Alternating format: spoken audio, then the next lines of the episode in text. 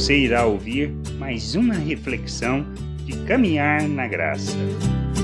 Entendermos a maneira de Deus agir, compreendermos que Ele nos usa independente de quem somos, é importante, pois ao quando pensamos na realidade que é, nós não poderemos ser usados por Deus pela nossa ignorância, pela nossa falta de conhecimento, muitas vezes pelo estado de pecadores que somos, pela nossa ignorância quanto às coisas e à vontade de Deus. Achamos que precisaríamos ser melhores, mais bonzinhos para ser usados por Deus. É assim que muitas vezes pensamos, sempre e ainda nós resistimos ao sujeitar a vontade de Deus. Quando olhamos a genealogia de Jesus e compreendemos as pessoas que fazem parte delas, dessa genealogia, nós entendemos que não se trata de sermos bonzinhos,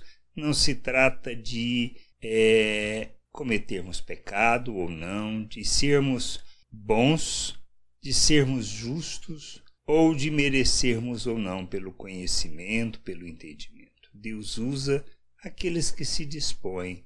E nós erramos muitas vezes, pecamos, nós nos equivocamos na maneira, no querer de Deus e agimos errado, mas precisamos aprender com essa genealogia, com essas pessoas que fazem parte da vida, daquilo que foi as pessoas responsáveis por trazer Cristo ao mundo. Nós temos algumas pessoas, por exemplo, Jacó, que foi um trapaceiro, Ruth, que foi uma estrangeira, Raabe, que era prostituta, Davi, que foi assassino, adúltero.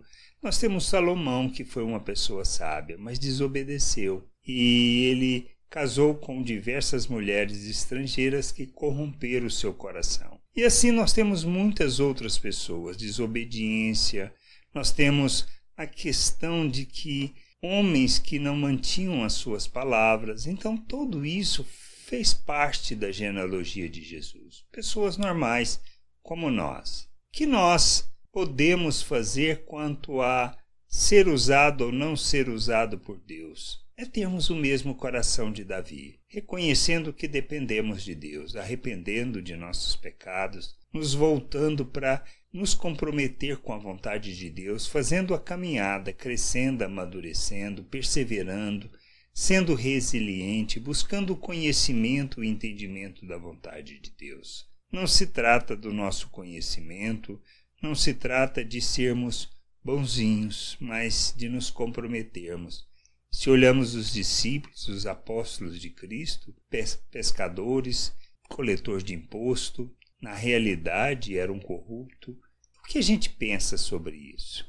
Pessoas que foram usadas. Nós precisamos entender que Deus busca não pessoas que saibam, não pessoas de moral elevada, mas pessoas que se comprometem com Ele, comprometem com Sua vontade ao entender a obra que Ele realizou. E é isso que a gente precisa entender. Vamos errar? Com certeza vamos pecar. Mas o que nós precisamos fazer? Arrepender, reconhecer que dependemos do Pai, dependemos inteiramente dele para cumprir essa vontade. Mas nós precisamos ter a certeza que nós fomos capacitados, que nós recebemos do Espírito, que as virtudes de Deus estão em nós e que nós precisamos revelá-la ao mundo, perseverando, sendo resilientes e continuando na jornada de buscar o conhecimento, o entendimento e a compreensão da vontade de Deus para sermos instrumento de justiça neste mundo, para revelarmos compaixão, misericórdia,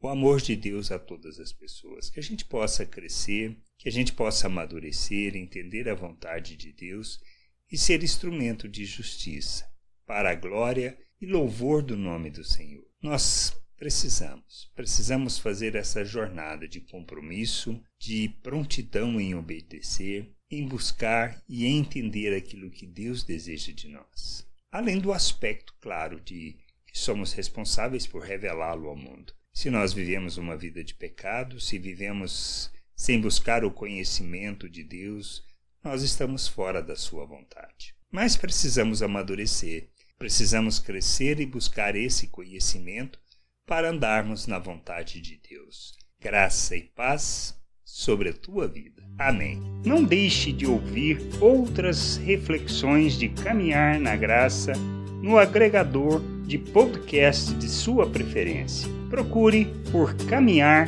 na Graça.